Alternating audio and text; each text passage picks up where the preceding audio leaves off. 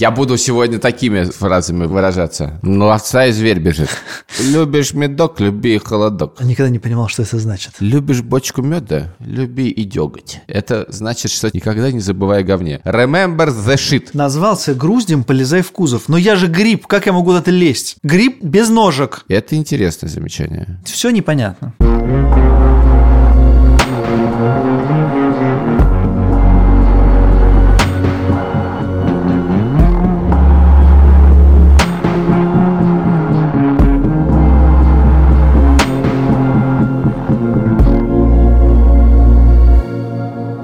Привет! Это подкаст «Новая волна», и я его ведущий Саша Поливанов. И любишь кататься, люби и саночки возить. И Илья Красильчик. Мы разговариваем о том, как изменилась наша и не только наша жизнь после 24 февраля 2022 года. Мы делаем этот подкаст вместе со студией «Либо-либо». И семь раз отрежь, один отмери. И сегодня мы будем говорить о языках. О языках. Это лингвистический выпуск. Это выпуск многоязычный, многосложный. Это выпуск, который вы никогда не забудете. Но только надо знать одно дерево и еще не лес. Ой, я тут, значит...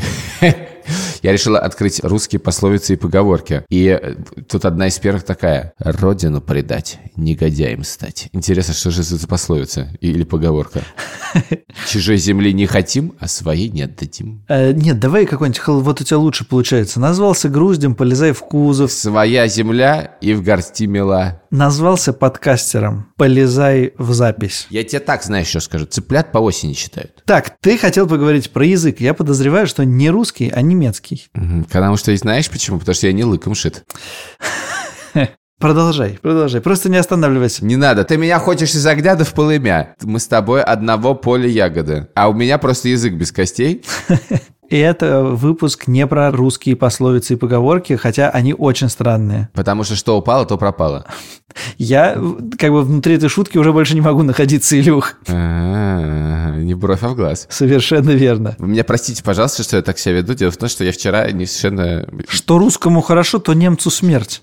Да, действительно, да. Я вчера просто был, ну, вечер просто без царя в голове, и э, мой мозг просто как корова языком слезнула. Ну, и, э, знаете, работа дураков любит, поэтому все-таки приходится. У всех есть мнение по тому поводу, что нужно делать с языком в той стране, в которой ты приехал. Потому что слово серебро, а молчание золото. Именно, потому что я наблюдаю это по Латвии, и в Латвии все проходят один и тот же круг с латышским языком. Он такой. Я еду в Латвию, я обязательно выучу латышский язык, потому что жить в другой стране и не знать языка местного – это просто неуважение. А потом проходит следующий этап. Шило в мешке не утаишь. Когда все понимают, что это нерациональная практика, потому что, например, если ты приходишь на рынок, то по-английски тебя никто не понимает, по-латышски ты не говоришь, и язык общения у вас с продавцом, очевидно, русский язык. Следующий этап осознания. В каких-то моментах можно говорить по-русски. И дальше происходит вот это вот состояние, да, надо бы поучить латышский, но в следующем месяце, потому что здесь мне так хватает русского языка и английского языка, что в целом я учить латышский не буду. И так может продолжаться годами. Я вот знаю людей, которые живут здесь типа 8 лет и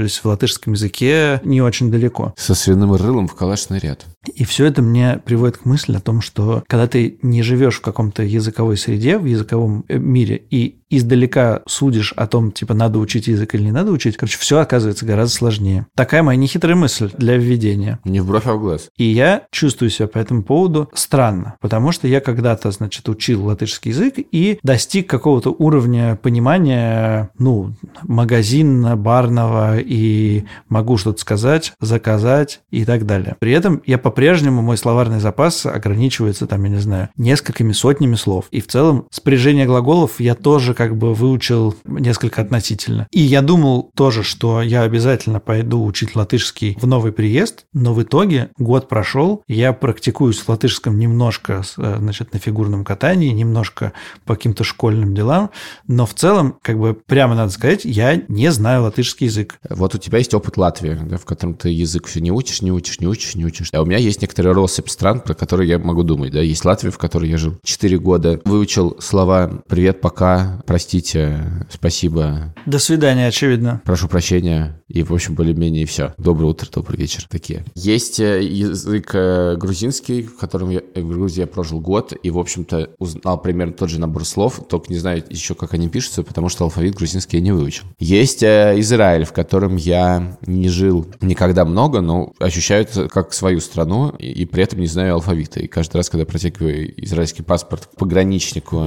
или человеку, который любит на, перед регистрацией на рейс в Израиле э, спросить, не, не являюсь ли я террористом, я ни в коем случае не произносить это слово никогда перед этим человеком, то он мне ловко говорит, что да, я паспорт есть, но давайте лучше по-английски, спасибо большое. И вот э, спустя все эти, значит, э, странствия я оказался в городе Берлине, в Германии, если вдруг не знаете. И в Берлине ситуация оказалась другой. Значит, другая она по нескольким причинам. Думаю, что прежде всего ситуация в Берлине другая, потому что я немецкий язык учил. И учил я его очень долго. Более того, никакой другой язык в жизни я так долго, как немецкий, не учил. Даже сравнить это ни с кем невозможно. Я учился в немецкой спецшколе, не побоюсь это слово, лингвистической гимназии. Так, видимо, в начале 90-х было модно называть спецшколы. И в ней я учил немецкий со второго по десятый класс. Почему не по одиннадцатый? Потому что в одиннадцатом я из него свалил в экстернат. Но вот все это время я учил немецкий. И учил его очень много. И учил я более-менее по советской системе. Ну, она вам, наверное, всем знакома. Это когда тебя много лет долбит грамматикой. И долбит, и долбит, и долбит, и долбит. И когда ты где-то ошибся, тебе говорят, нет, ты неправильно сказал. Тебе за это будет хуже оценка. Мы исправим тебе все красной ручкой и будем тебя ругать. Насколько я помню. Вот. И все это происходило очень много времени. Потом два раза я съездил по обмену в разные немецкие города и удивительным образом заговорил на языке. Тогда еще мне не, не было понятно, но теперь я понимаю, потому что языком начинает говорить, когда ты разговариваешь с людьми, а не когда ты учишь грамматику. Такая вот есть удивительная особенность в языке. И дальше этот язык я возненавидел, хотя у меня в университете тоже был э, немецкий, но я на него забил. На самом деле, после школы я, я посчитал какой-то момент, я 17 лет на этом языке не говорил вообще. Не читал, не смотрел, не говорил. И он у меня полностью улетучился, как мне казалось. При этом, когда он у меня начал улетучиваться, на английском языке я не мог говорить тоже вообще. Грамматику английского языка я как-то проходил, но это всегда был второй язык, и я всегда на это тоже забивал. В общем, все это было абсолютно несистемно, а потом, когда потребовалось, я начал на него говорить. И это было очень сложно, особенно потому, что вся эта система изучения языка постсоветской школы оставила меня с четким ощущением, что я абсолютно не способен учить языки. Я тут ничего не умею. И в результате так получилось, что на английском языке я заговорил. С английским языком смешно, потому что я не знаю, как сейчас, но в первое время, особенно когда ты начинал говорить, э, то у тебя было ощущение, что ты э, решил как бы взять язык на храпом, и для этого ты игнорируешь грамматику, в смысле, что Все так и есть. Настолько неважная часть была для тебя, что понимание тебя было гораздо важнее, чем объяснение хоть сколько-нибудь правильно. В этом и была цель, и результатом этого является то, что за пару лет я начал смотреть фильмы, читать книги, читать всякие медиа, и разговаривать и читать иногда даже лекции, и вполне себе спокойно выступать. Поэтому да, я считаю это примером успешным, и как раз после этого, что я, собственно, хотел сказать, уже когда ты чувствуешь язык, заниматься тем, чтобы где-то улучшать свою грамматику и понимать, как устроена конструкция, гораздо легче и приятнее. Вот этот академизм, он говорит следующее. Ты пока все не научишь делать, ты, пожалуйста, как бы языком этим своим пользоваться не смей. Какую-то банальную вещь скажу, что в советской системе просто ты очень часто не говорил на языке, а тебе нужно было читать. Для того, чтобы читать, существенно важно э, понимать грамматику, поэтому ориентирование было другое, да. А я думаю, что дело вообще не в этом. Да, читать действительно была такая проблема, но как раз без понимания грамматики читать не так-то сложно, писать сложно. Вот, кстати, а еще отдельная вещь, э, которую не учитывала советская система, но тут ее, ей невозможно это ввести, в, ее в этом обвинить, но когда ты пишешь не, на не своем неумелом э, языке языке письмо в Gmail, он тебе грамматику сам исправляет. То есть в этом смысле беда не страшная. Причем ты, пока он тебе исправляет, он же тебе подчеркивает как учитель. Ты, в общем, постепенно и понимаешь, где там что было не так. Красным причем подчеркивает. Синим! Красным он тебе опечатку подчеркивает. А синим, если у тебя конструкция неправильная. Ну, хорошо. Самый главный это вопрос даже не в том, что нужно ли было все это учить или не нужно. Главный вопрос был в том, что это длилось 12 лет. Понимаешь, для такого уровня. И на самом деле, причем длилось вообще-то с возраста, когда люди очень хорошо усваивают языки, как известно. Да, особенно если это в какой-то игровой форме, и там, я не знаю, песенки петь или что-нибудь такое, что тоже на, на всю жизнь остается потом. Да, да. Но у меня осталось на всю жизнь то, что предлоги в дативе это «mit nach Haus zu von Boyzeit gegenüber», а в аккузативе это «durch ohne um gegen bis entlang», что, в принципе, действительно помогает, но эм, 12 лет, 12 лет. С другой стороны, хочу сказать... Подожди, подожди, да. подожди, у меня разблокировалось некоторые воспоминания, и я боюсь его забыть снова, поэтому я расскажу. С 5 по 7 класс я учился э, в школе Франкенштейне, которая была одновременно футбольной и с углубленным изучением испанского языка. В какой школе вы учитесь? Я учусь в франкофонной школе. А вы в какой? А я в Франкенштейне. Да, значит, это была школа Франкенштейн, где был Г-класс, которого до 12 утра каждый день были тренировки, и были какие-то, по-моему, АБ-классы, которые учили испанский язык, и В-класс, который был просто средний. В Москве было 4 испанских профильных школы, и между ними иногда устраивались олимпиады, и наша всегда занимала четвертое место, и в целом была очень странной. И, в частности, это были уже середина 90-х. Я очень мало что помню оттуда, кроме какой-то учительницы, которая орала как раз за то, что ты неправильно спрягал глаголы. Но главным образом меня тогда поразило, что мы занимались по учебникам, буквально которые были изданы при Сталине, поэтому мы, в частности, читали по-испански историю матча киевского «Динамо» с фашистами, которые, которые... Матч заключался в том, что фашисты должны были выиграть э, в оккупированном Киеве, но динамовские игроки сказали, что они не будут поддаваться, обыграли фашистов и были расстреляны. Кажется, это довольно мифическая история, в смысле, там непонятно, что на самом деле правда или что нет. Да, это, это знаменитый, называется матч смерти. Да, но... По-моему, это он. Там, кажется, все не так очевидно, хотя я не специалист и сейчас боюсь наврать. Ну, в общем, короче говоря, этот э, матч у меня ассоциируется с учебником испанского языка. И вот я прям вижу эти страницы, на которых напи- описан этот матч смерти. Короче, crazy. Вот что я хотел сказать, что в середине 90-х учиться по учебнику испанского языка 50 какого-то года, не, не по всему учебнику, мы брали оттуда какие-то куски, вот этот, в частности, этот кусок. И это было crazy. Извини, это маленькое лирическое отступление, давай. Да, я понимаю тебя. Ну, в общем, короче, много чего там осталось. И меня это, конечно... Ну, ты знаешь, да, мою, мою мысль, что я, в принципе, ненавижу школу. Вот, у меня это осталось. Но и понимаешь, что у меня после этого как бы осталось ощущение, что я учиться ненавижу. И немецкий язык я ненавижу. И вот тут вот случилось для меня абсолютно неожиданное. Кто бы мне мог сказать, когда я учился в школе, что, дорогой друг, спустя 20 лет ты будешь жить в городе Берлине. Нет, нет, да, давай так. Спустя какое-то время твоя страна нападет на соседнюю страну. Не-не, опусти, пожалуйста, все эти кусочки. Знаешь, игра, когда тебе говорят, типа, первую сцену, последнюю сцену, а ты должен восстановить, что случилось, задавая вопросы на «да-нет». Вот, да, ты выпускник 10 класса в школе, и следующая сцена, ты говоришь по-немецки со страховой компанией или с чем-нибудь еще. Что произошло между этим? Нет, ты просто, ты просто в 2003-2002 году, я, я задаю вопрос, а кто президент? И, и тебе система говорит, Путин. Я говорю, чего? Чего? Чего? В смысле, у вас система зависла? Что, что, это, что это значит? Простите, пожалуйста, я что-то не понял. Да, я оказался в ситуации, которой не думал, что я окажусь. Вообще-то я был в Берлине много раз между школой и э, этим февралем, и меня всегда это было тоже как так подкалывало. Точно так же, как меня подкалывало, что я не знаю иврит, точно так же, что меня подкалывало, что я не, не знаю грузинский алфавит или, или э, не говорю по-латышски. Вот, но тут меня подкалывало во многом больше, потому что вообще-то как бы на что я потратил эти 12 лет. У меня, в принципе, было ощущение, что ну да, не только на это, это у меня как бы улетело, значит, с алгеброй, геометрией, биологией, химией. У меня то же самое, не, не говорю про физику, потому что физику меня даже и не выучили, да, остальное у меня как-то выучили. Вот, ну, думаю, вот еще одна умершее знание. И пытался говорить на немецком языке, но каждый раз пытаюсь сказать, что на немецком языке совсем простейший, да, можно мне соси сон. Вот, я заканчивал на, фразу на английском языке. И это было абсолютно безнадежно, ничего с этим я не делал. И тут, и тут, и тут случилось следующее. Мы переехали в Берлин. Теперь скажи свою мысль. Ну, у меня, ты знаешь, пока ты говорил, стало две мысли. Замечательно. Значит, мысль первая. Я что-то стал вспоминать, какое количество языков я учил хотя бы полгода. И оказалось, что их довольно существенно. Типа, начиная от латыни, испанский, итальянский, английский. Лупус меос мер вульф, лупус меос мер, я, может быть, ошибки. Меос э вульт, амбуляр лепус вульт, субитовинатор ит, статим лепер оксидит, пив пав титатур, лепус меос моритур, посквандом или афертур, лепус ме эфицитур. Это единственное, что я запомнил из латыни. Знаешь, что это такое? Это некоторый стишок. Раз, два, три, четыре, пять, вышел зайчик погулять. Подожди, а люпус это же волк. Не люпус, а лепус. А. Лепус. Ну, я могу пуктать буквы, если что. Лемумс. Лемумс. Это другой язык.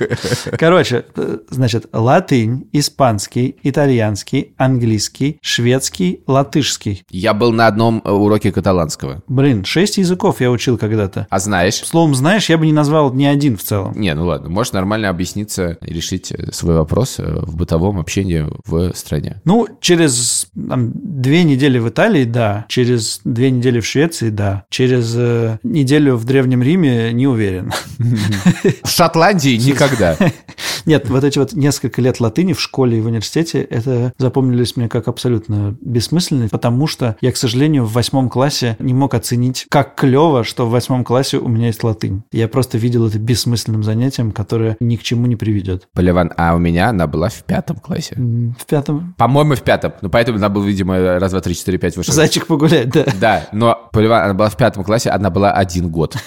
Вопрос, зачем? Вот чтобы рассказать, чтобы вспомнить. Короче говоря, это моя первая мысль, что кажется, к изучению языков у меня все время было какое-то ощущение интересной задачки. Просто этим интересно заниматься, а не то, что это какая-то прикладная вещь, которая мне зачем-то пригодится. Это первая мысль. А вторая мысль такая, что я действительно чувствую себя как-то плохо и некультурно и каким-то имперцем, который не учит латышский язык, не учит язык в месте, где он находится суммарно уже больше пяти лет и знает его посредственно. И мне стыдно за это. С другой стороны, я думаю, такое количество людей, умных, гораздо умнее меня, талантливых и рефлексирующих в среде, где они сейчас находятся, ничего не выучили, типа в Грузии алфавит, в Израиле иврит и так далее. Что я думаю, что может быть, да, мне стыдно, но может быть, я себя оправдываю этим. И это какая-то какая такая общая ситуация, которая заключается в том, что язык можно выучить хорошо, только если он тебе нужен. Если есть какая-то потребность у тебя, если ты не можешь решить какие-то задачи без него. Вот очевидно, то, что ты говоришь про английский язык, тебе нужно было его выучить, потому что тебе нужно было читать лекции на английском языке. Не было варианта не читать лекции на английском языке. Поэтому нужно, было, так. нужно было выучить язык. И так работает. А если у тебя есть какая-то общеабстрактная идея, что ну хорошо бы выучить язык, который не нужен мне в повседневном общении по большому счету, но я хочу быть культурным человеком, то тут начинаются проблемы, потому что всегда на это место, сколько там, не знаю, два часа в неделю, три часа в неделю, находятся вещи более насущные, которые тебе нужны для ежедневных вещей. Типа, я не знаю, гулять с собакой, ездить на море, делать домашние задания с Марусей и так далее. И ты как бы все время говоришь, ну ладно, ладно, ну в следующем месяце подумаю, типа, о латышском языке. Вот, не мудрящая мысль, да? Нет, это важная мысль, потому что я хотел про нее тоже сказать перед тем, как перейти к продолжению своего душесчипательного рассказа, но я попробую это связать. Тут у тебя просто было несколько сразу. Во-первых, про имперскость. Действительно, есть важная штука, что в Грузии и Латвии есть причина чувствовать себя имперцем. Вот, в Израиле нет, но я нисколько не сомневаюсь. Я думаю, что нужно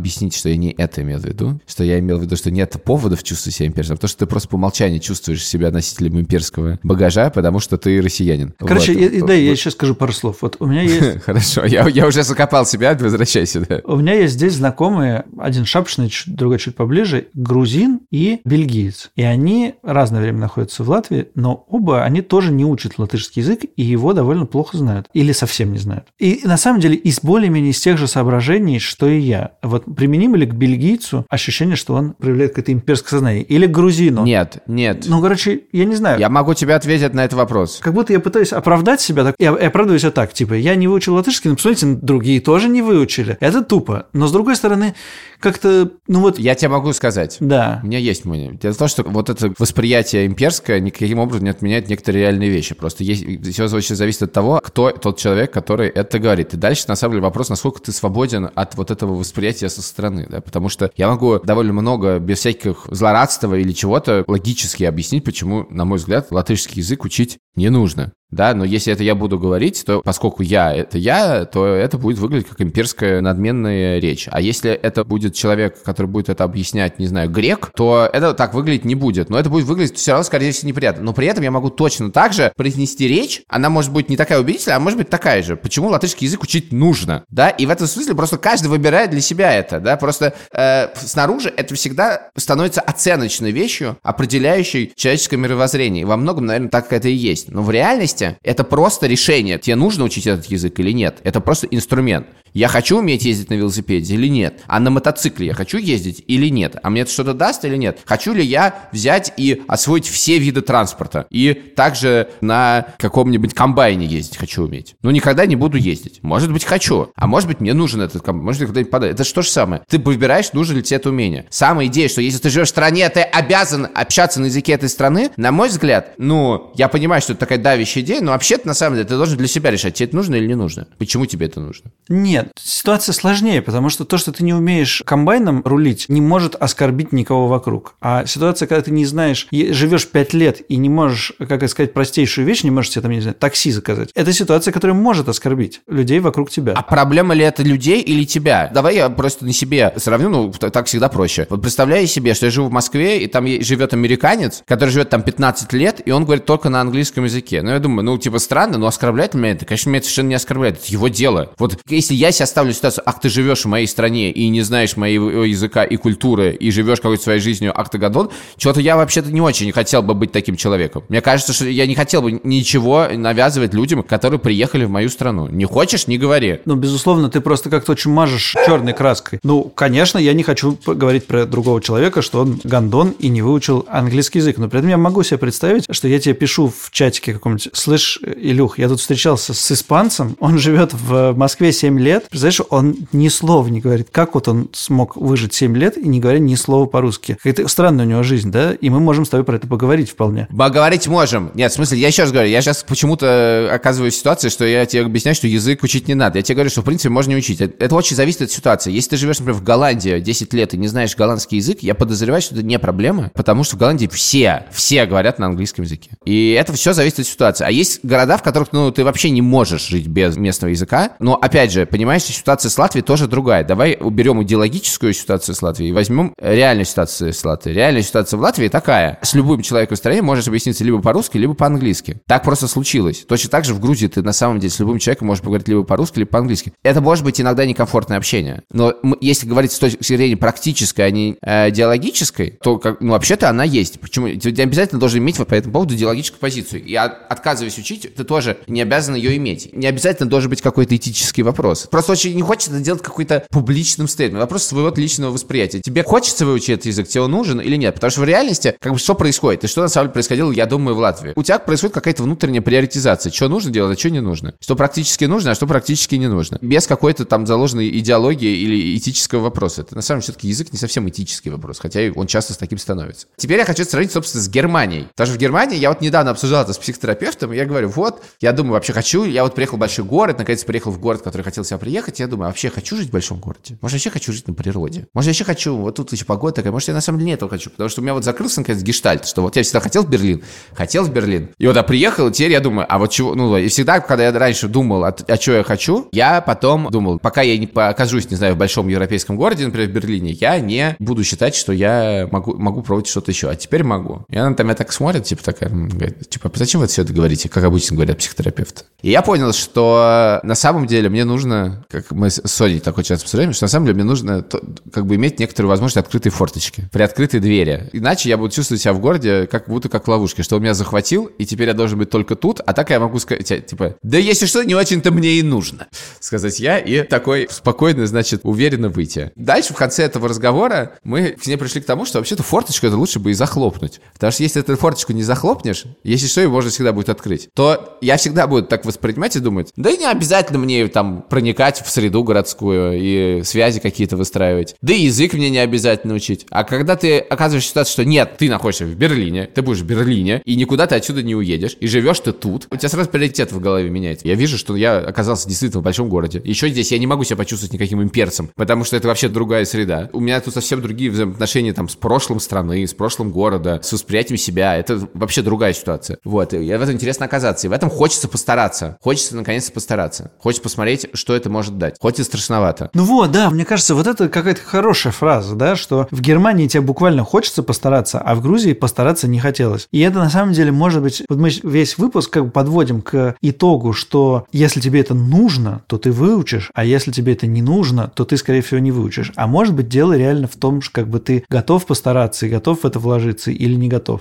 Классно, что ты это сказал, потому что я чувствовал некоторую фальш в рациональном мышлении о том, что, ну, если надо, то ты выучишь язык, а если не надо, не выучишь язык. А вот ты представил это как некую эмоциональную задачу, и это объяснение мне гораздо ближе, вот что. Возможно, я бы не дал бы себе такой ответ, если бы не было очень важного, собственно, условия в этом всей задачке, о котором я говорил раньше, а именно я учил этот язык 12 лет. Вот Соня, например, сейчас ходит на уроки немецкого с нуля, дальше возникает такая штука, а именно, ну, вообще-то хочется его вспомнить. А дальше возникает еще более удивительная вещь, что я еще раз сказал, я ничего не, не помню, но дальше я иду заниматься с преподавателем немецкого языка по зуму, и первый первые пять минут это ад и пытка. Я не могу сказать вообще ничего и чувствую себя просто абсолютно тупым человеком. А еще через пять минут у меня начинают появляться слова, а через 10 минут у меня появляются еще слова, а через 20 минут я могу их собрать в какое-то более-менее предложение. А на следующем занятии я уже немножко говорю. И дальше выясняется, что вот это вот сделанное с помощью, не знаю, трепанации черепа и вживания в тебя этой немецкой грамматики в течение 12 лет, оно на самом деле оттуда не ушло. Оно там есть. И это начинает как-то распечатываться постепенно, расконсервироваться. И в этот момент я чувствую восторг и хочется продолжать.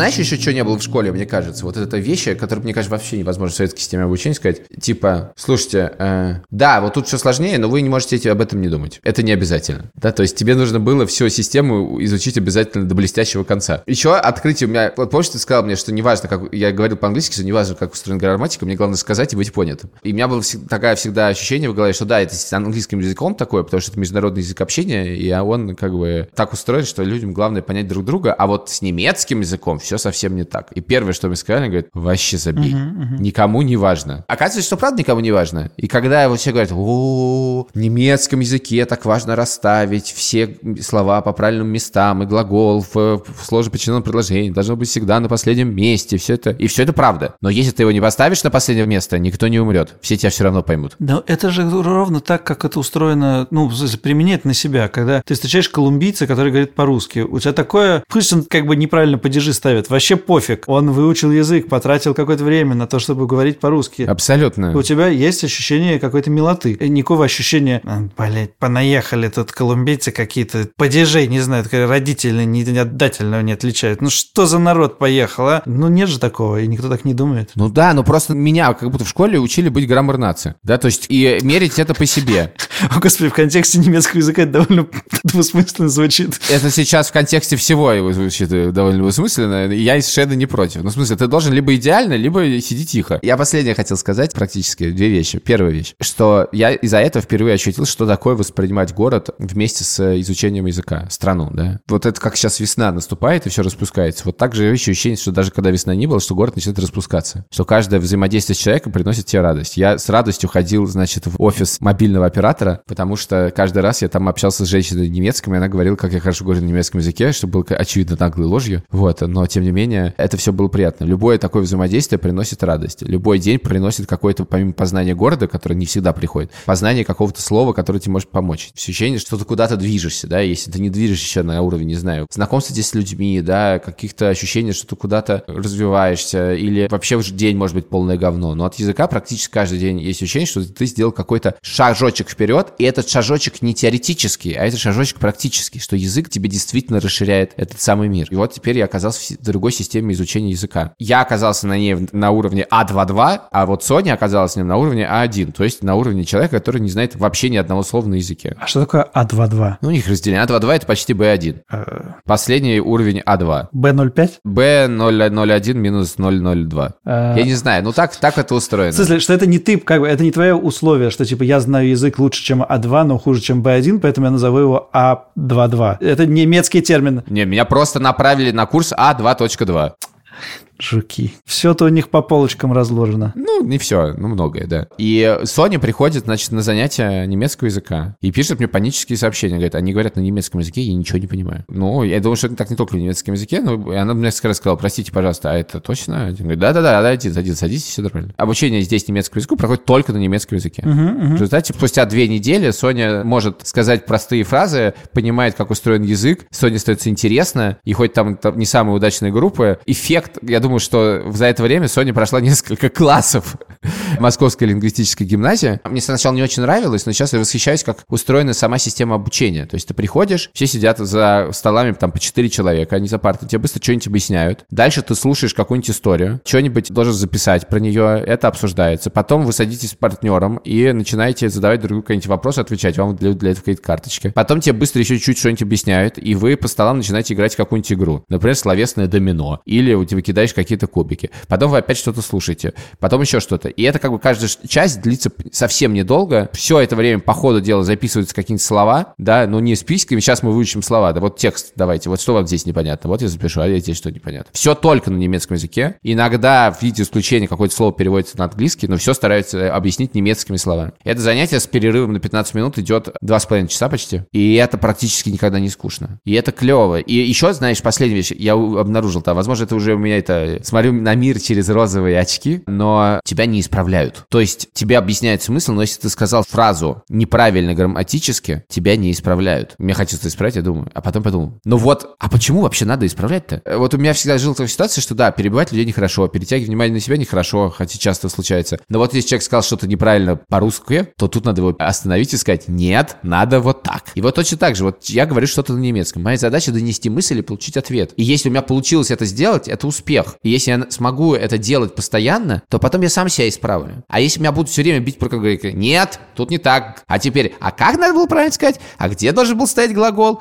А окончание ты правильно сделал? А тут другой. Вообще-то артикль. То я даже сказать ничего не смогу. В какой-то момент мы с девочкой, кажется, из Москвы, значит, сели, и нам нужно было делать другие задания, было мало людей, мы делали его вдвоем. Я делаю, и она все время исправляет. Я думаю, что ты меня исправляешь? А дальше через момент я понимаю, что я на самом деле тоже все время исправляю. И вот это какая-то привычка, что вот нужно сказать тебе, нет, надо вот так, а не так. Может быть, в этом есть какой-то плюс, я не знаю, не хочу сейчас это обсуждать. Это история про то, что я оказался вдруг в реальности, в которой вообще-то можно не исправлять. И ничего страшного не происходит. К нам сегодня в офис в Риге приехала э, наша подруга и коллега, которая живет в Одессе. И... О, повезло вам. И мы, в частности, поскольку мы завтракали в офисе, то мы стали обсуждать, где ударение в слове «ревень», потому что мы ели ревеневый пирог. И как мы долго это обсуждали... Еще щавели творог обсудить и свеклу. Да. Короче говоря, я оказался прав в этом споре, и моя коллега из Одессы сказал, да, типа, ваш язык, типа, как хотите, так и называйте. Вообще, мне пофиг. И какое-то вот это ощущение простоты таких решений таких проблем, я вот не могу такого уровня дзена достичь там. Мне хочется сказать, что правильно говорить звонит, а не звонит. Но есть какие-то паттерны, которые все время как будто бы за звонит есть какой-то... Ну, смысле, это несет какую-то символическую функцию, и тебе хочется, чтобы, если люди не понимают, что это несет символическую функцию, чтобы они ее не несли. Но, наверное, действительно, это просто настолько сложно. С другой стороны, ну, я всегда исправляю Марусю, если она что-то неправильно говорит по-русски, еще думаю, ну, у нее же нет русского языка, кто-то же должен ей сказать, что правильно говорить там надеть, а не одеть или что-нибудь такое. Не, надеть, одеть я всегда исправляю детей. И при этом еще есть вот вещь, которую я не могу вытерпеть. Я просто, у меня плохо. Есть не ни, и еще есть вещь под названием склонение числительных. И это просто, просто я, я, совершенно не вношу. И это накладывается на то, что, в принципе, я, кстати, даже не уверен, что это склонение. Но будем считать, что это склонение. Что склонять их в русском языке это просто пытка. Это невозможно, невозможно да, да, не да. забыть, не простить. Ну, короче, как будто бы ты занял такую благостную позицию, давайте никого не исправлять. Нет, э, нет, вот. Но, я, к сожалению, что я сам это но, делаю. К сожалению, да, да практика ну, показывает, Просто можешь так не делать. Ну да, довольно странно тебе исправлять, типа, человека в английском языке, потому что ты сам его как бы не идеально знаешь. Но в нашем языке уж, простите, надо говорить «звонит». Я на всякий случай сделаю мысль более компактной. Компактная мысль такая. Когда ты учишь язык, и тебя не исправляют на каждом шагу, его учить приятнее. И у тебя есть ощущение важное, что ты умнее, а не тупее. Потому что в школе у меня было всегда ощущение, что я тупой. И единственный способ сделать себя умным, это сделать домашнее задание от начала до конца. А тут я ни разу не сделал домашнее задание и чувствую себя умным. Это применяется не только, конечно, к изучению языка. Мой тренер по падалу, Арнис, все время говорит, что он никогда, когда смотрит, как выступает его пара на соревнованиях, никогда не говорит им что-то исправить или подчеркивает ошибки, потому что все это разбирается на тренировках, а когда ты уже играешь или когда ты говоришь на языке, то как бы важно, ну, в падале важно выиграть, а в языке важно, чтобы тебя поняли, и это самое важное. А как бы все остальное мы потом рассмотрим. Вот. Ну, в смысле, что это применимо ко всем э, видам деятельности. Да, потому что учение свет, а не учение тьма Да пошло. И вот это люби кататься, люби и саночки возить, но кататься же тоже хочется. В этом должно быть элемент, и значительный вообще элемент получения удовольствия. Извини, я очень зол на все поговорки в русском языке, но нет людей, которые любят возить санки. Что значит люби и саночки возить? Любить это невозможно. Можно как-то немножко к там относиться. Ну да, надо привезти санки, потому что я люблю кататься. Но нету такого человека, который любит делать тупую работу. Только человек, который профессионально возит саночки. Чему учит эта пословица? Только лицемерию. Лицемерию он учит. Это правда, я совершенно согласен. Поэтому вот просто это как бы отбитая вещь, что вообще-то ты это делаешь для собственного удовольствия. Это должно быть классно, это должно быть интересно, это не должно быть мучением. Почему есть идея, что нет, ты вот тут ты должен постараться. Мы тебе не объясним зачем. А зачем? А затем, чтобы ты не был тупым человеком. Так, ладно, надо заканчивать. У нас еще скоро интервью, а потом еще один подкаст надо писать. А в- тут, между прочим, плюс 19 и солнце. Спасибо, ребята. Пока, друзья. Спасибо, что вы с нами. У нас есть чат подкаста в Телеграме, который называется «Новая волна ПФ». И мы с удовольствием там почитаем ваши истории про то, как вы учите язык в новой языковой среде, или почему не учите, или какие забавные истории в связи с этим случаются. Пишите нам и слушайте песню «Айгел», которая будет прямо сейчас. На немецком языке. Нет. Нет, все.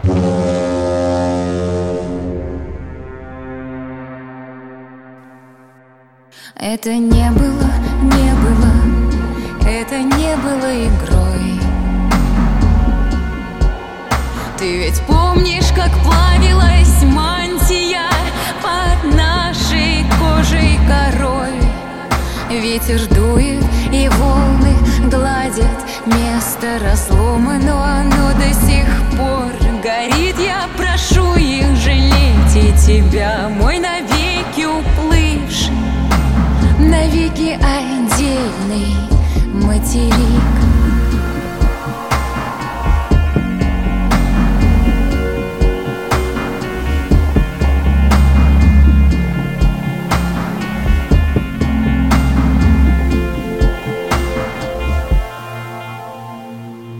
I'm Deeply sorry, но мой мозг не мог э, начать. Ты как поговорка русская. Ничего ты не диплисори. Ты даже не имеешь этого в виду.